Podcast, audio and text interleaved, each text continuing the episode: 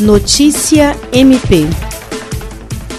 O Ministério Público do Estado do Acre, por intermédio do promotor de justiça Iverson Bueno, acompanhou a entrega de doações da Cruz Vermelha para a campanha SOS Acre nos municípios de Feijó e Tarauacá. Feijó foi o primeiro município a receber a doação e as caixas foram entregues pelo juiz de direito Marcos Rafael e o promotor de justiça Iverson Bueno. Em Tarauacá, a entrega foi feita pelo técnico judiciário José Portela e o promotor Iverson Bueno à prefeita Maria Lucinéia na presença do coordenador da Defesa Civil, Marcelo Monteiro, e da gerente-geral do Hospital e Maternidade da cidade, Laura Pontes. Em todas as entregas, um termo de doação é assinado para que o TJC possa fazer a devida prestação de contas com a Cruz Vermelha. William Crespo, para a Agência de Notícias do Ministério Público do Estado do Acre.